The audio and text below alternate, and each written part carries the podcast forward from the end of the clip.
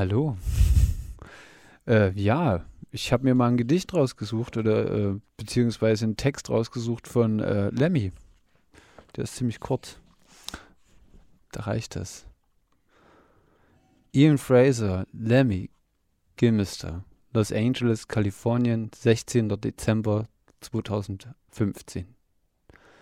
Das ging alles so wahnsinnig schnell. Von England um die Welt bis nach LA in vier Tagen. Und immer noch lauter als irgendwer sonst. Es war ein verdammt guter Lauf. Drauf geschissen. Auch wenn die Luft etwas dünn wurde, zwischen Haut und Knochen, ein Jackie mit Coke passte immer noch rein. Am Ende hat er wie immer recht behalten. Der viele Zucker bringt einen um.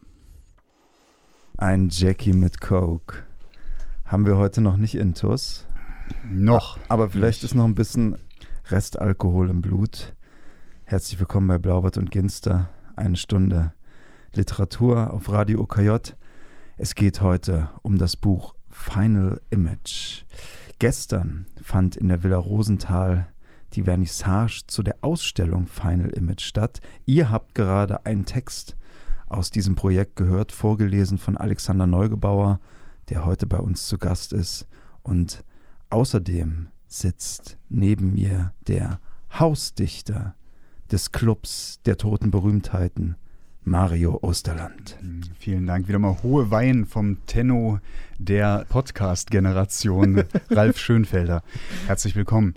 Äh, wir reden heute über Final Image. Ein bisschen äh, komisch, das eigene Buch in der Sendung zu haben, aber es ist ja nicht allein mein Buch, ist ja auch genauso zu 50 Prozent das Buch von Alexander Neugebauer, seinerseits bildender Künstler aus Gera, der das Projekt Kongenial, möchte ich sagen, äh, illustriert hat. Und herzlich willkommen im Studio. Ja, hallo. Vielleicht am Anfang für die, die noch nichts davon gehört haben, nicht bei der Vernissage waren, obwohl halb Jena da war. Das Projekt Final Image ist ein Ausstellungsprojekt, ein Buchprojekt. Es beschäftigt sich mit den letzten Bildern verstorbener Berühmtheiten, Schauspieler, Musiker, Schriftsteller und so weiter. Und setzt diesen, ich weiß nicht, ob ein Denkmal setzen das richtige Wort ist, aber setzt sich mit diesen auseinander und zwar in Bild und Wort. Alexander Neugebauer hat die diese letzten Bilder, meistens sind es Fotografien, aber nicht immer, es sind auch manchmal Filmstills, zur Vorlage von sehr schönen Tuschezeichnungen genommen.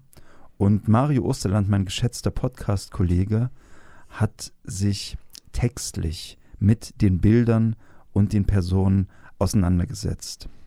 Wie gesagt, den Text über Lemmy habt ihr gerade schon gehört, Lemmy von Motorhead. Wir werden heute auch noch einige mehr Texte hören. Mario, soweit ich weiß, ist die Idee zu diesem Projekt auf dich zurückzuführen. Kannst du uns vielleicht kurz erzählen, wie die Idee entstanden ist? Hm. Jetzt versuche ich kurz zusammenzufassen, wie die lange Geschichte dahinter sich zugetragen hat. Es ist tatsächlich so, dass ich vor 15 Jahren auf einen Zeitungsartikel gestoßen bin in der FAZ damals, in dem Artikel wurde von, dem, von einer sensationellen Fotografie berichtet, die in einem Archiv gefunden wurde, und zwar von Paul Cézanne. Dieser Maler hat ja sehr zurückgezogen gelebt. Es gibt überhaupt nur sehr wenige äh, fotografische Zeugnisse von ihm. Und gleichzeitig hat eben dieser Kunsthistoriker damals geschrieben, das muss auch vermutlich das letzte Foto sein, was von ja. ihm entstanden ist, weil es eben circa sechs Monate vor seinem Tod entstanden ist. Das hat mich fasziniert irgendwie. Ich habe das ausgeschnitten, habe das irgendwie so in mein Archiv abgelegt und bin dann wiederum vor fünf Jahren, habe ich es aus meinem eigenen Archiv wieder geborgen. Ja, bei einem Umzug. Geborgen, das ja. klingt so, als ob das ja, ich, ich, ein tiefer Grund ist. Ein Abyss des ich hab, Materials. Ich habe irgendwie, wir werden da noch darauf zu sprechen kommen, ich habe irgendwie so ein Fable für Materialrecherche, Materialsammlungen und so weiter. Und äh, bei einem Umzug ist mir das dann halt wieder in die Hände gefallen. Und das hat mich irgendwie dann wieder so aufs Neue interessiert und fasziniert, dass es eben letzte Fotos von Menschen natürlich geben muss. Da habe ich mir vorher keine Gedanken drüber gemacht. Und dann habe ich sozusagen vor fünf Jahren ausgehend von diesem alten Artikel angefangen, mich ganz konsequent und zielgerichtet mit den letzten Fotografien vor dem Tod äh, berühmter Menschen zu beschäftigen. Und war dann schon klar, dass es ein Buchprojekt werden soll? Mm, ja, sogar ziemlich bald. Also ich hatte das so, ich hatte Rohfassungen geschrieben zu so zehn ersten Fotos, habe das auch einfach mal so aus Spaß zusammengefügt äh, in, in, einer Word-Datei und habe dann eben ziemlich schnell gemerkt, wenn ich mit den Originalfotos im Manuskript arbeite, wird es ein übelster Kramladen. Ja. Manche Fotos sind bunt, manche sind schwarz-weiß, mm. manche sind unscharf, manche sind scharf, hochkant, Querformat und so weiter und so fort. Und das ist nicht das, was ich mir für ein Buch vorgestellt hatte. Nein, äh, ja. Das Buch sollte eigentlich eine, ein ästhetisches Ganzes und ein homogenes ästhetisches Bild abgeben. Und da kam dann Alex ins Spiel, weil ich jemanden brauchte, oder nicht jemanden brauchte, ich wollte jemanden haben, der diese Fotos, so wie ich sie äh, qua Text interpretiere, sie selber nochmal grafisch interpretiert. Also ich kann sagen, das Buch, es liegt hier mir ja auch vor, es ist wirklich ein ausgesprochen schönes Buch, ein wirklich ästhetisches Ganzes geworden und natürlich nicht zuletzt dank der Tuschezeichnungen, die jedem Text beigefügt sind. Alex, da bist du ja. ins Spiel gekommen, hat Mario gerade gesagt. Wie begann denn die Zusammenarbeit? Kannst du uns dazu ein bisschen was erzählen? Ja, Mario und ich haben uns bei uns in Gera getroffen. Ja, ich glaube, es war auf dem Döner in ähm, äh, der Küchengartenallee äh, vor der Skulptur Die Bodenwelle.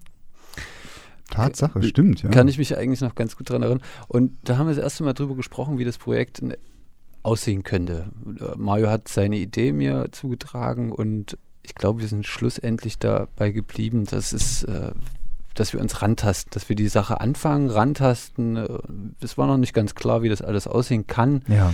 Und wir haben uns da noch viel Freiheit gelassen. Und als ihr dann wirklich da begonnen habt mit der Arbeit an dem Projekt, das ist jetzt eine Frage, die an euch beide geht. Ja. Wie habt ihr euch diesen Personen und diesen Bildern gewidmet? Also vielleicht bleiben wir noch mal kurz bei Alex. Du musstest ja eine Form finden. Mhm. Es stand ja nicht fest, dass es Tuschezeichnungen ja, werden sollen. Ja. Es hätten ja auch Buntstiftzeichnungen, es hätte Öl, äh, Ölgemälde, es, keine Ahnung. Riesenschinken. Was auch immer werden können. Riesenschinken werden können, ja. es war alles möglich. Genau. Wie sozusagen hast du die Technik gefunden? Wie hast du dich diesen Personen genähert künstlerisch? Also, ich bin ja fasziniert von, von, vom Zeichnen, vom Malen, von überhaupt irgendwie was zu, äh, was zu visualisieren, ja. ein Bild zu gestalten oder anzugucken. Daher war es oder ist es für mich klar, dass ich eigentlich mit vielen Medien umgehen kann und da auch ein Bild formen kann. Wir hatten aber uns sozusagen wie so ein, wie so ein Merksatz gesetzt, wir wollen damit also erstmal spielen. Ich soll was machen, schick's zu Mario, Mario guckt, textmäßig. Also es musste natürlich auch irgendwo die Zeichnung immer zum Text passen. Klar. Und schlussendlich, es waren, also ich glaube, Johnny Cash hatten, hatte ich eine Bleistiftzeichnung gemacht. Da waren äh, Lemmy, Lemmy war auch war Bleistift, auch, ne? auch Bleistift, mhm. aber die waren alle so zaghaft. Also Bleistift hat dann, man hat gemerkt, dass das Thema, denke ich, nicht so, nicht so, ja, das, also die Zeichnung ist so sanft, wie als ob sie weg ist. Und wir haben ja aber im vernetzten Bild gesprochen oder ne, es bezieht sich darauf, da ist das alles noch ein bisschen fester und stampfiger, als wie wenn es schon verflogen ist. Für mich jetzt als Bild, es muss halt kräftiger sein. Ja. Und das hat man auch dann gesehen schlussendlich. Das war so die Herangehensweise. Okay. Und ähm, Mario, wie ist es? Also, weil es sind ja auch tatsächlich ganz, ganz verschiedene Persönlichkeiten. Ich muss vielleicht auch mal an der Stelle kurz einige der Namen vorlesen, die wir hier dabei haben. Es beginnt also bei Schelling, geht über äh, Paul Cézanne, von dem du schon gesprochen hast. Wir haben Jim Morrison, wir haben Franz Kafka, wir haben James Dean, Ian Curtis, Kurt Cobain, Marlene Dietrich, Greta Garbo, Ellen Ginsberg, Susan Sonntag, Brittany Murphy, Kim Jong-il, äh, Robin ja. Williams, Philip Seymour Hoffman, also Leonard Cohen. Es ist eine bunte Mischung wirklich verschiedener Personen. Und Mario, wie hast du dich denn textlich diesen wahrscheinlich über die individuellen Texte sprechen wir gleich noch und die individuellen Bilder, aber erstmal im Großen und Ganzen kannst du uns mhm. dazu was erzählen. Also da muss ich dazu sagen, wir, da sind jetzt 30 Bildtextpaare drin, 30 Persönlichkeiten. Material hätte ich gehabt für circa 50 und wahrscheinlich noch mehr. Daraus musste ich schon mal eine Auswahl treffen und ähm, dafür gab es zwei Kriterien. Das eine Kriterium war, das Bild, das zugrunde liegende Foto muss mich irgendwie so faszinieren, dass es mich einfach nicht mehr loslässt, dass ich immer wieder drüber nachdenke. Das zweite Kriterium war, ich muss mit der abgebildeten Person für mich selber äh, irgendetwas verbinden. Ja. Bestenfalls beides. Bestenfalls beides, aber das ist nicht immer so. Also bei James Dean ist es zum Beispiel so, da fasziniert mich das Foto sehr. Persönlich ist er mir jetzt nicht so wichtig für meine eigene Biografie, sage ich jetzt mal. Also das waren so diese zugrunde liegenden Kriterien. Und dann habe ich angefangen, also auch circa vor fünf Jahren, die ersten Textfassungen zu ausgewählten Leuten zu schreiben. Und da habe ich etwas gemacht, was mir dann sehr schnell nicht mehr gefallen hat. Nämlich ich habe in der Ich-Form der abgebildeten Personen geschrieben. Und das ist mir dann, nachdem ich die Texte habe liegen lassen und äh, mir wieder angeschaut habe, ist mir das sehr übergriffig und sehr künstlich vorgekommen. Und dann habe ich halt etwas gemacht, wovor ich mich halt lange gescheut habe. Ich habe dann tatsächlich das, das lyrische Ich in diesen Texten von der Person wegbewegt, näher und näher an mich herangerückt und so sind dann die jetzigen Formen entstanden. Ich glaube, das war eine sehr, sehr gute Idee, das so zu machen. Ich habe gestern bei der Vernissage durfte ich eine kleine, ein paar Worte dazu sagen und ich habe gesagt, mir kommt es vor, die Texte seien wie Gesprächsauszüge so als ob wir alle, wir die Leser des Buchs, aber auch das Text-Ich, bestens bekannt sind mit diesen Personen, als ob wir eine Gruppe von Hinterbliebenen sind, die sich jetzt daran erinnern, an die Verstorbenen, was haben sie für ein Leben geführt, wie sind sie gestorben und eben, wann haben wir sie das letzte Mal gesehen. Das ist das, das Thema oder ein Thema, das sich durch das Buch ja. zieht. Und ich denke halt auch, dass es, es ist nicht nur ein Dialog geworden letzten Endes, also es ist wirklich schön, dass es so funktioniert hat. Es ist tatsächlich ein Trialog geworden durch, genau. die, durch diese Tuschezeichnung, denn äh, Alex hatte das bei der, bei der Vernissage so schön gesagt, die Tuschezeichnung hat mehr Tiefe. Das Schwarz der Tusche hat mehr Tiefe und das ist jetzt, wo ich so drüber nachdenke, ist es, ist es wirklich, fällt mir nochmal auf, wie perfekt also wirklich die, die Tuschezeichnung sich eignet. Denn äh, wenn man das, das lyrische Ich an sich selbst heranrückt, ist es einfach eine andere Form von Sprechen, die, ja. die näher und tiefer an die Biografie des, desjenigen, des Abgebildeten heranreicht. So. Absolut. Ich würde gern mit euch über einige konkrete Bilder und Texte sprechen. Und beginnen möchte ich mit einem meiner Lieblingsbilder und Texte aus diesem Buch, nämlich über Marlene Dietrich. Ja. Dazu muss ich vielleicht an dieser Stelle auch sagen, für die Radiohörer, es gibt unsere Sendung ja immer in zwei Versionen, einmal als Radiosendung auf Radio OKJ und dann einmal als Podcast auf dem YouTube-Kanal der Literaturburg Ranes, youtube.com-literaturburg. Für die Radiohörer, wenn Sie also einen kleinen Eindruck dieser Bilder auch bekommen möchten, dann mal die Podcast-Version bei YouTube anschalten. Da werden wir jetzt einige dieser Bilder einblenden. Marlene Dietrich fasziniert mich sehr, weil auch die Geschichte dahinter mich fasziniert und es ist ein tolles Bild geworden.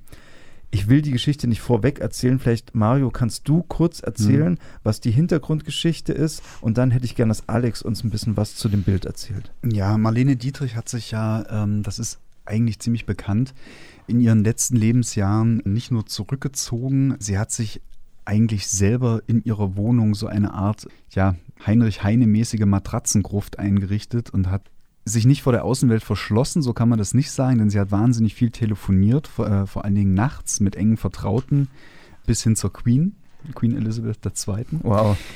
Sie hat aber nicht mehr mit Reportern gesprochen, sie hat keine Interviews gegeben und es sind eben vor allen Dingen keine Fotos entstanden. Denn Marlene Dietrich ja. hatte ein sehr, sehr großes Problem mit dem Altern. Sie wollte immer als die große, schöne, unnahbare Hollywood-Diva erinnert werden. Immer auf dem Fass sitzen. Ja, immer genau. die Beine kreuzen. wie in Sternbergs Shanghai Express, da gibt es dieses ikonische Foto. Und das Alter hat ja dann natürlich einen Strich durch die Rechnung gemacht. Wie jedem Menschen, wie jeder Mensch auch, ist auch Marlene Dietrich gealtert. Und ja. sie brauchte dann. Alex ich, weist gerade von ich, sich. Alter nicht. Entschuldige bitte. Ja, warte, warte nur, warte nur. Und in den 80er Jahren war es dann, dann so, dass Marlene Dietrich äh, schlichtweg Geld brauchte und einer Home Story oder, oder einer Story für, für den Spiegel, glaube ich, ähm, zugestimmt hat. Und da ist dann ein Foto entstanden, von das dann später wiederum zurückgezogen wurde und eigentlich in der Öffentlichkeit keine große Verbreitung mehr findet, aber das Bild ist nun mal in der Welt. Ihr Enkelsohn hat das, hat das aufgenommen. Und ja, zeigt einfach Marlene Dietrich, wie sie, wie sie gezeichnet vom Alter und einfach auch von diesem selbstgewählten Exil in ihrer Wohnung ja, gezeichnet ist.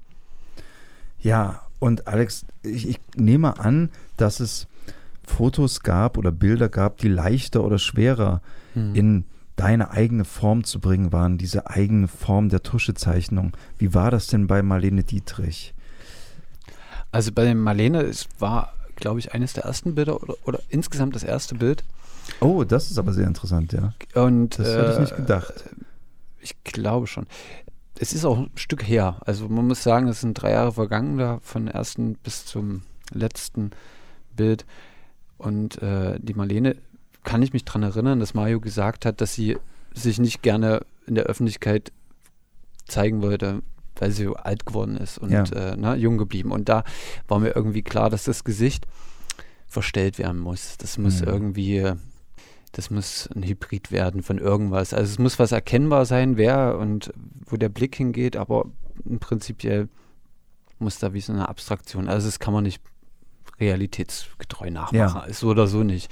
Und da war, ähm, ich glaube, da war auch der, der Einsatz mit der Tusche ganz, ganz gut, weil ich dann äh, begonnen habe, einfach zu experimentieren, wie, wie verhält sich denn die Farbe, ähm, na, f- äh, wenn ich jetzt mehr Wasser reingebe oder eben pur die Tusche drauflege oder, äh, oder, oder, oder. Und die ganzen Flecken, die dadurch entstanden sind, mit denen konnte man wiederum spielen und das hat dann so diesen verschwommenen Charakter. Also überhaupt nicht das Selbst von ihr wiedergegeben, sondern eher so ein, so ein scheinbares Abbild, eine Abstraktion von ihr. Also, ne, sie war halt nicht echt. Oder ist echt, aber unecht. Und also es ist ein Spiel gewesen, was mir auch sehr gut gefallen hat, was mir an dem Bild auch sehr gut gefällt. Das ist, es ist das Einzige, was so ein bisschen in die Abstraktion reinrutscht. Ja, ohne die Augen und den Mund würde es wahrscheinlich eine, ein Ball sein mit Haaren. Sehr, sind sehr maskenhaft, Ja. Ja. also sich, sich selbst sehr unähnlich. So. Genau, das äh, hat ganz gut. Also das war so der Einstieg und ich, ja, wie sich die Tusche da auch bewegt hat, das fand ich halt gut und Das ist ein starker Einstieg sollte auf jeden mal, Fall. Äh, ja. Ja. Ist, auch, ist auch das Einzige, was so extrem verfremdet ist im Gesicht. Ne? Mhm. Also sonst sind ja alle ziemlich realitätsnah gehalten worden irgendwo. Ja. Mario, kannst du uns noch den Text zu Marlene Dietrich vorlesen? Natürlich gern. Marlene Dietrich, Paris 1984. Die Telegramme von Sternberg, Hemingway und Co., ausgestellt in der Kinemathek am Potsdamer Platz, legen nahe, dass eine Nacht mit ihr unvergesslich war. Und dass am Ende ihrer Tage ausgerechnet eine Bettgeschichte steht, ist ein schlechter Scherz, der Dietrich nicht würdig.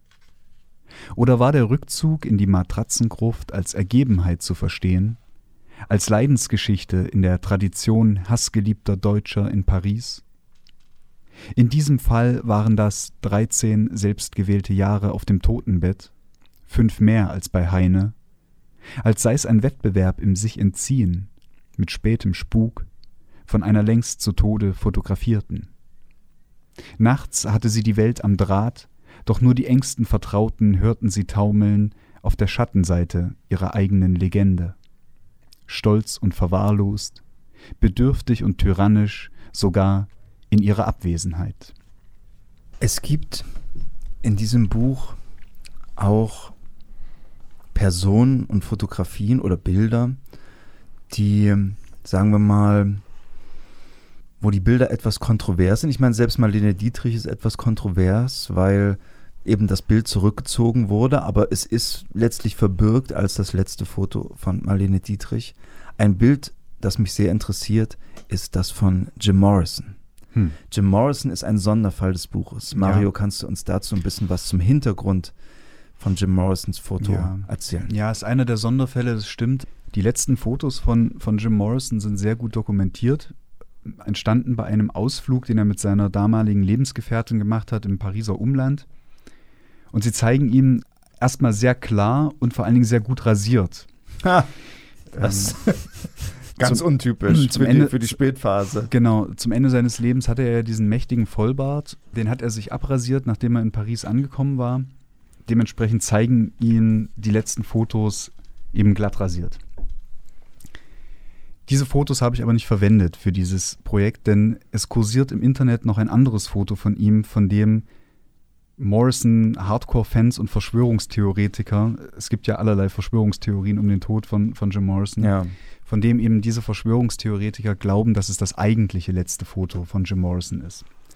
Und das zeigt einen Mann, der in der Silhouette Jim Morrison ähnlich sieht. Ob er es wirklich ist, ist bis heute nicht klar. Wann und wo dieses Foto entstanden ist, ist auch nicht klar, aber es hält sich eben hartnäckig als so Alternative Fact zur offiziellen Version des Morrison-Tods. Und dieses Foto hat mich einfach wesentlich mehr interessiert und hat ja auch seine Daseinsberechtigung in diesem Kosmos der letzten Fotos durch diese Verschwörungsgeschichte dahinter, dass ich mich entschieden habe, den letzten, äh, den, den Text des Buches eben auf dieses vermeintlich letzte Foto zu beziehen. Ja. Und wie du schon sagst, auf dem Foto selbst sieht man mehr eine Silhouette. Alex, wir haben gerade schon über bei Marlene Dietrich darüber gesprochen. Hm. Marlene Dietrich ist ein, ein besonderer Fall, was die Tuschezeichnung betrifft, weil es ein bisschen ins Abstrakte geht. Es ist mehr maskenhaft. Jim Morrison geht aber auch in eine ähnliche Richtung, Ja. weil schon die Vorlage des Fotos eigentlich keine Gesichtszüge hatte. Wie bist du denn damit umgegangen? Der muss ich sagen, ist mir eigentlich ziemlich leicht gefallen, Weil, weil kein Gesicht zu sehen weil war. kein Gesicht zu sehen war. Nein, weil er auch ein Profil dargestellt ist und äh, natürlich habe ich die Bilder, weil sie halt auch digital sind, teilweise durch eine, durch eine Art Photoshop oder wie auch immer gezogen, um die Kontraste noch ein bisschen rauszuholen, noch ein bisschen Mm. zu klären und so weiter. Und bei denen war es ganz klar, wenn ich die Kontraste äh, hochschraube, dann kommt Flächen zum Vorschein. Und das war hier auch gezielt so gewollt. Das ist, ich finde, es hat so ein bisschen so einen Street Art Charakter, wie, ähm, ne, wie so eine, äh, wie so eine Schablonen. Graffiti, ja. Ja. So, so im Endeffekt kommt das, kommt das Mm. Bild mir rüber. Und es hat mir gut in die Hände gespielt, sagen wir mal. Ja. Und ja, durch das Licht, durch den, äh, dass du halt komplett das Blatt weiß lässt, weil der Lichteinfall ins Gesicht fällt, hat das auch nochmal so eine, so eine, äh, ja, so eine Kontrastreiche. Also es geht von, das geht von ganz hell in ein ganz dunkles Schwarz ne? und so eine Übergänge. Und das mag ich unglaublich, wenn das passiert. Das ist interessant. Passt auch sehr gut zur Biografie von Morrison. Ja, ja, ja. Du hast im Grunde jetzt äh, Jim Morrisons Seele beschrieben, letztlich. Ja, gerade, letztlich. ja. Ja, sorry. Sehr schön. Alex, dazu habe ich gleich noch eine Frage, bevor Mario uns den Text liest. Wie war es eigentlich für dich bei der Arbeit? Hattest du immer schon die Texte auch vorliegen? Ja, ja. ah ja, also ja. die gab es jedes Mal schon. Die gab es jedes Mal, aber Okay. ich, äh, ähm, Nein, nein, nein, nicht ganz, oder? Na, doch, du hattest mir immer, ich, ich hatte viele Manuskripte da und äh, Ich bin mir aber ziemlich nicht sicher, dass Matahari, dass der Text zu Matahari nach den Bildern entstanden ist, zum Beispiel. gut. Aber Auch, beim- äh, aber auch- auch, bei, auch bei, Kafka. bei, bei Kafka und bei anderen, das stimmt. Das waren ja die Anfang, also äh, Morris war so auch mit, mit Ja. am Anfang. okay, ja. Und da war das alles natürlich noch ein bisschen kompakter. Also Aber ich das habe stimmt, ich hab, meistens war der Text früher. ich hab einen guten Stapel da liegen. Und du hast sozusagen bei der Arbeit dann an den Bildern auch versucht, den Texten auch mit zu entsprechen? Oder war das mehr so ein Material, das du im Hinterkopf hast, aber dich dann doch ganz auf die bildnerische Ebene begeben hast, um da eine Form zu finden? Also ich bin nicht immer auf die Texte eingestiegen, weil auch äh, ähm, das natürlich immer so bedeutet, dass das Bild, dass du dich beeinflussen lässt, wie das Bild funktioniert. Und du musst, ich musste ja eine gleiche Linie hat, halten. Na, und ich habe mich auf was geeinigt und dann habe ich das versucht durchzuziehen. Egal wie der Text auch ist oder äh, wie der Text sich dann noch verhält. Das war, glaube ich, goldrichtig, das zu machen. Denn was dadurch entstanden ist, ist ein Buchprojekt und auch ein Ausstellungsprojekt, bei dem tatsächlich Bild und Text gleichberechtigt nebeneinander stehen. Dass also nicht das Bild versucht, den Text zu illustrieren und nicht der Text einfach versucht, das Bild zu illus- illustrieren, also eine reine Bildbeschreibung ist. Das gefällt mir auch sehr gut an diesem Projekt. Und lieber Mario, ich würde dich bitten, uns jetzt den Text zu Jim Morrison vorzulesen. Ja, also vermutlich Jim Morrison, Paris 1971. Nichts weiter ist dieses Bild als die Fortschreibung der Mythen von neuen Kreaturen. Eine Erscheinung wie aus Wald und Hochgebirge, dem Yeti oder Bigfoot gleich. Der Bart, das Haar, der aufrechte Gang. Wer dieser Mann war und wann sind zwei Rätsel. Ein müder König vielleicht in schamanischer Trance. Ein Suchender im Zentrum des vorvorigen Jahrhunderts. Paris ist ein poetischer Ballast. Er drückt auf die Lunge. Ein letztes Arrangement soll ihn darum, gemäß seinem Dämon, am geschlossenen Fenster zeigen, dans la rue en passe, ohne Frischluft, Rasierzeug oder Heroin. Ich danke dir sehr. Wir haben jetzt schon zwei Texte gehört, über zwei Bilder gesprochen, Marlene Dietrich und Jim Morrison. Und bei beiden hat Mario und hat Alexander haben uns ein bisschen was erzählt über die Hintergründe. Und man muss dazu sagen, das ist vielleicht deswegen auch ganz gut, weil die Texte und die Bilder natürlich nicht ganz voraussetzungslos sind. Also wie immer bei Kunst kann natürlich jeder der einen Zugang, es geht immer nur darum, einen Zugang zu finden, immer bei Kunst, ja, und der kann dann auch was ganz anderes sein als das, was äh, die Künstler damit intendiert haben. Aber Falls sie etwas intendiert haben. Falls sie etwas intendiert haben. Aber es ist durchaus lohnend, bei diesem Projekt ein bisschen was über die Hintergründe zu wissen, über die Hintergründe der Person, der Bilder, auch die, der, mm, der Situation, in denen diese Bilder aufgenommen wurden, über die Situation, wie die Personen gestorben sind. Und dafür gibt es in dem Buch sogenannte Liner Notes, also einen Anhang. Mario, was hat es damit auf sich? Ja, also ich bin generell ein Freund von Anmerkungen, von Fußnoten, von Endnoten, von Material in Büchern. Das ist etwas, das finde ich äh, faszinierend und ist ja, wenn, wenn die gut geschrieben sind, ist das einfach ein schöner Paratext und gibt der Lektüre oftmals äh, noch, noch etwas Zusätzliches, ohne eben allzu stark die Lesart vorzugeben. Ja. Das ist erstmal so eine ganz generelle Sache. Und dann war das halt so bei diesem Projekt, dass ich wirklich fünf Jahre lang rumrecherchiert habe in alle möglichen Richtungen, wahnsinnig viel Material angehäuft habe, aber eben diese komprimierte poetische Form gerne bedienen wollte. Und das ist halt schwer, so eine Materialfülle dann in, diese, in dieses Format zu komprimieren und dachte mir dann, es ist einfach schade, dieses ganze Drumherum jetzt einfach so in der Materialschublade verfallen zu lassen. Ja. Und dann war es so, als ich mich entschieden habe, dieses Buch ein Album zu nennen und äh, bewusst keine Gattungsbezeichnung zu geben, dann wollte ich diesen, diese Anmerkungen, die von vornherein mit eingeplant waren für dieses Buch, eben nicht einfach nur Anmerkungen nennen, sondern ich habe sie Liner Notes genannt und eben auch diese Anmerkung in Form von Liner Notes geschrieben, weil das klassischerweise in den 70er, 60er, 70er Jahren bei LPs der Fall war. Ja dass man diese kleinen Zusatztexte auf den Schallplattencovern hatte, diese Paratexte, die eben Liner Notes genannt wurden, weil diese Innenhülle von, von Schallplatten, die heißen halt Liner. Und darauf waren diese Notes gedruckt. Das haben oftmals haben das Musikkritiker geschrieben oder die Künstler selber. Und das waren immer so Miniaturessays zu einzelnen Songs oder eben zur Entstehung der Platte. Und so soll das eben auch funktionieren. Das ist eine sehr schöne Tradition, die da wieder aufgenommen wird. Ich muss auch sagen, viele der Leute kannte ich mit vielen verbinde ich auch was. Mit andere, andere kannte ich kaum. Manche kannte ich gar nicht, ehrlich gesagt. Also das liegt aber auch an meiner Ignoranz gegenüber der Popkultur. Das gebe ich sofort zu. Und dafür waren diese Liner Notes faszinierend, das zu erfahren. Alex, das wäre jetzt auch eine Frage an dich. Wie war das denn bei dir? Wie viele der Leute kanntest du? Sind das eigentlich auch Leute, zu denen du auch eine Beziehung hast? Wahrscheinlich teilweise ja, teilweise nein, ja. könnte ich mir vorstellen. Ja, mir ging es da ähnlich wie dir. Also es gab natürlich Personen, die mir sehr am Herzen lagen und mit denen ich auch mein Leben schon zu tun hatte, wenn, sei es äh, über Gesang oder äh, Film oder sonst was. Aber schlussendlich sind auch Sachen dabei gewesen, wo ich selber mal reingucken konnte, was, was passiert da. Ja, so ein Wikipedia, bumm, ja. sagt. Ging mir genauso wie dir. Aber es gab halt auch Leute, die wie, wie Kurt Cobain oder äh, sonstige ja. oder Ian Curtin, Curtis und Bob Marley und so weiter, die waren natürlich für mich ja da. Klar. Mit denen konnte ich mich auch identifizieren, irgendwie besser als mit anderen. Ich habe das Gefühl, bei dir sind es die Musiker vor allem. Ja, die, es, ja. ja, es ist ja auch popkulturell angelegt. Wie du schon sagst, es ist Popkultur.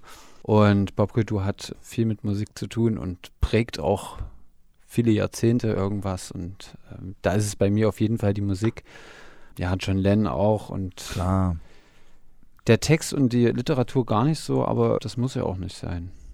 Aber Wie bei Brit- euch vielleicht. Brittany Murphy war für dich so eine Entdeckung, ne? Diese Geschichte. Unglaubliche Entdeckung. Also äh, ich bin immer noch erschaudert, wie das, äh, ja, wie man das durchhalten kann als, als Mutter, seine eigene Tochter im Käfig. So, das, also ich stelle mir das äh, Also- so labormäßig vor, ne? Irgendwie auch. Äh, Mutmaßlich, wollen wir dazu sagen, ne? Also nicht, dass wir noch irgendwie Ja, erzähl mal ja, ja, okay, okay, okay. Erz- Erzähl mal bitte die Geschichte für die, die es nicht kennen. Ja, also Brittany. Brittany Murphy ist äh, quasi eine, die im Album vertreten ist und eine Schauspielerin, die sehr früh verstorben ist. Man hatte erst geglaubt an Magersucht, weil sie einfach immer dünner geworden ist. Toxikologische Gutachten haben aber ergeben, dass sie höchstwahrscheinlich vergiftet wurde. Und der Vater von Brittany Murphy hat den Verdacht geäußert, eben auf diese toxikologischen Gutachten gestützt, dass sie über äh, Jahre hinweg oder über Monate hinweg von ihrer eigenen Mutter vergiftet wurde, aus Habsucht. Ja. Wahnsinn. Das ist, äh, es Wahnsinn. hat, es hat so, so was äh, Erforschendes auch, also von der Mutter.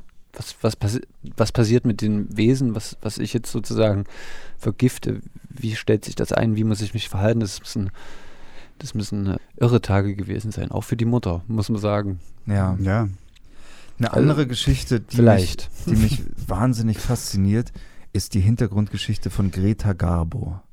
Das ja. ist auch was, das ich überhaupt nicht wusste. Also erstens gut, wie Greta Garbo gestorben ist, aber auch gerade die Hintergrundgeschichte zu ihrem letzten Foto, Mario. Das letzte Foto von Greta Garbo wurde von einem Paparazzo aufgenommen, Ted Layson, der Greta Garbo die letzten zehn Jahre ihres Lebens massiv gestalkt hat. Ja. Garbo hatte sich ja bei Zeiten aus dem Filmgeschäft zurückgezogen. Das Comeback hat nie stattgefunden, hat nie geglückt. Es ist nie das passende Projekt irgendwie ähm, da gewesen, um sie wieder auf die Leinwand zu bringen. Und sie hat einen Großteil ihrer Zeit, die sie auch sehr zurückgezogen verbracht hat in Manhattan, damit zugebracht, fast täglich lange, lange ausgedehnte Spaziergänge in Manhattan zu unternehmen. Dabei wurde sie eigentlich immer von einer gewissen Schar Paparazzi verfolgt Klar, ja. Aber auch nicht so richtig verfolgt, sondern sie konnte ja in der Masse da auch ganz gut abtauchen. Das, also ich weiß nicht genau, wie massiv sie bedrängt wurde. Fakt ist auf jeden Fall, dass dieser Ted Layson, der das letzte Foto aufgenommen hat, eben eine absolute Ausnahme dargestellt hat. Er ist also wirklich zehn Jahre lang ihr so massiv auf den Fersen gewesen, dass Greta Garbo sich selber irgendwann gefragt hat, wenn ich dann mal tot bin, was macht dieser Mensch dann eigentlich in seinem Leben? Ja. Und es ist tatsächlich so, dass seitdem Greta Garbo tot ist, man von diesem Mann, von diesem Fotografen nie wieder etwas gehört hat. Er selber hat dann noch mal kurz irgendwie so ein Statement abgegeben von wegen sein, seine Ver diese Verfolgung, die er da aufgenommen hat, wäre aus Liebe und Zuneigung entstanden. Also er war, er hat auch wirklich ein recht verqueres Bild davon gehabt, wie er da seine Zuneigung zu Greta Garbo ausdrückt, aber de facto hat er sie zehn Jahre lang einfach massiv in ihrer Privatsphäre gestört. Und das ist auch das Interessante an diesem Text. Eine interessante Form, die sich unterscheidet von allen anderen Texten. Denn dieser Text beschäftigt sich auch mit Greta Garbo, aber in erster Linie mit dem Fotograf dieses letzten Fotos. Und Mario, ich würde dich bitten, wir sprechen gleich noch mit Alex über das Bild, aber ich würde dich bitten, uns an dieser Stelle den Text zu Greta Garbo vorzulesen. Ja, dem Text ist also auch äh, ein, ein Garbo-Zitat vorangestellt.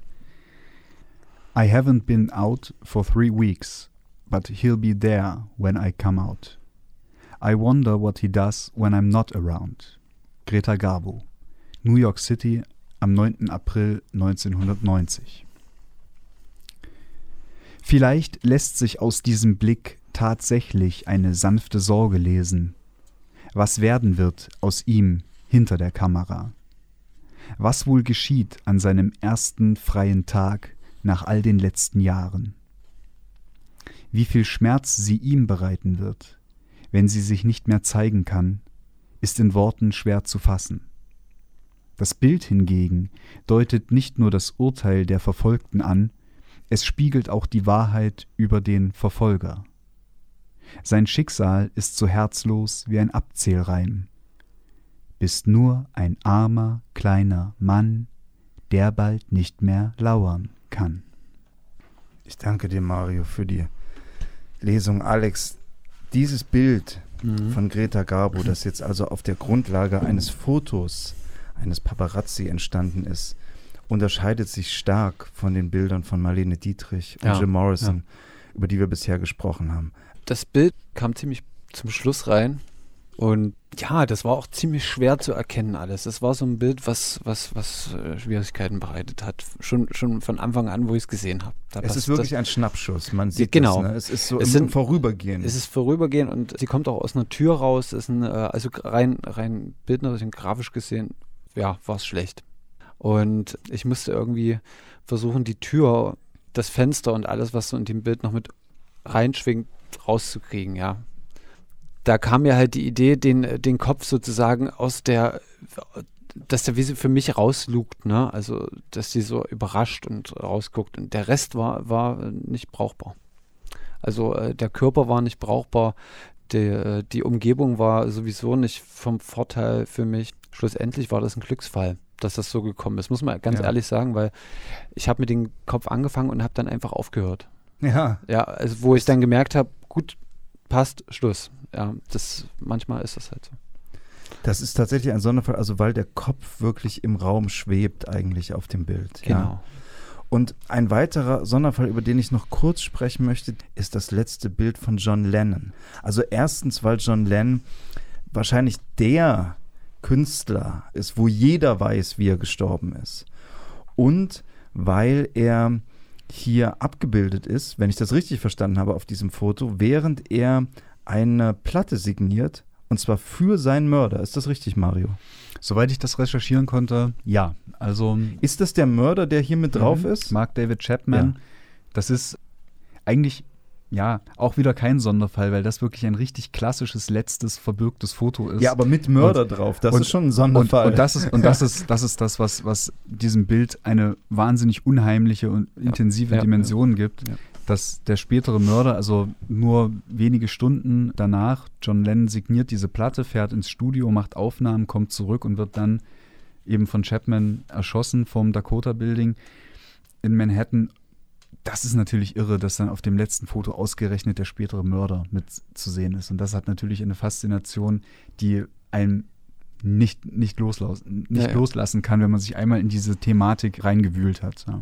ja. Aber das äh, war bei, beim Zeichnen auch für mich irgendwie so, ne? Also, dass du die zweite Person, wie stelle ich die da, also diese Heimtücke irgendwie, ne? Also die schon, die schon in der Person drinne steckt, die wusste ja höchstwahrscheinlich, ich glaube nicht, dass es ein Affekt irgendwie gewesen ist. Also das war Ja. schon vorher gedacht und irgendwie muss ich den jetzt, ne, oder irgendwas antun.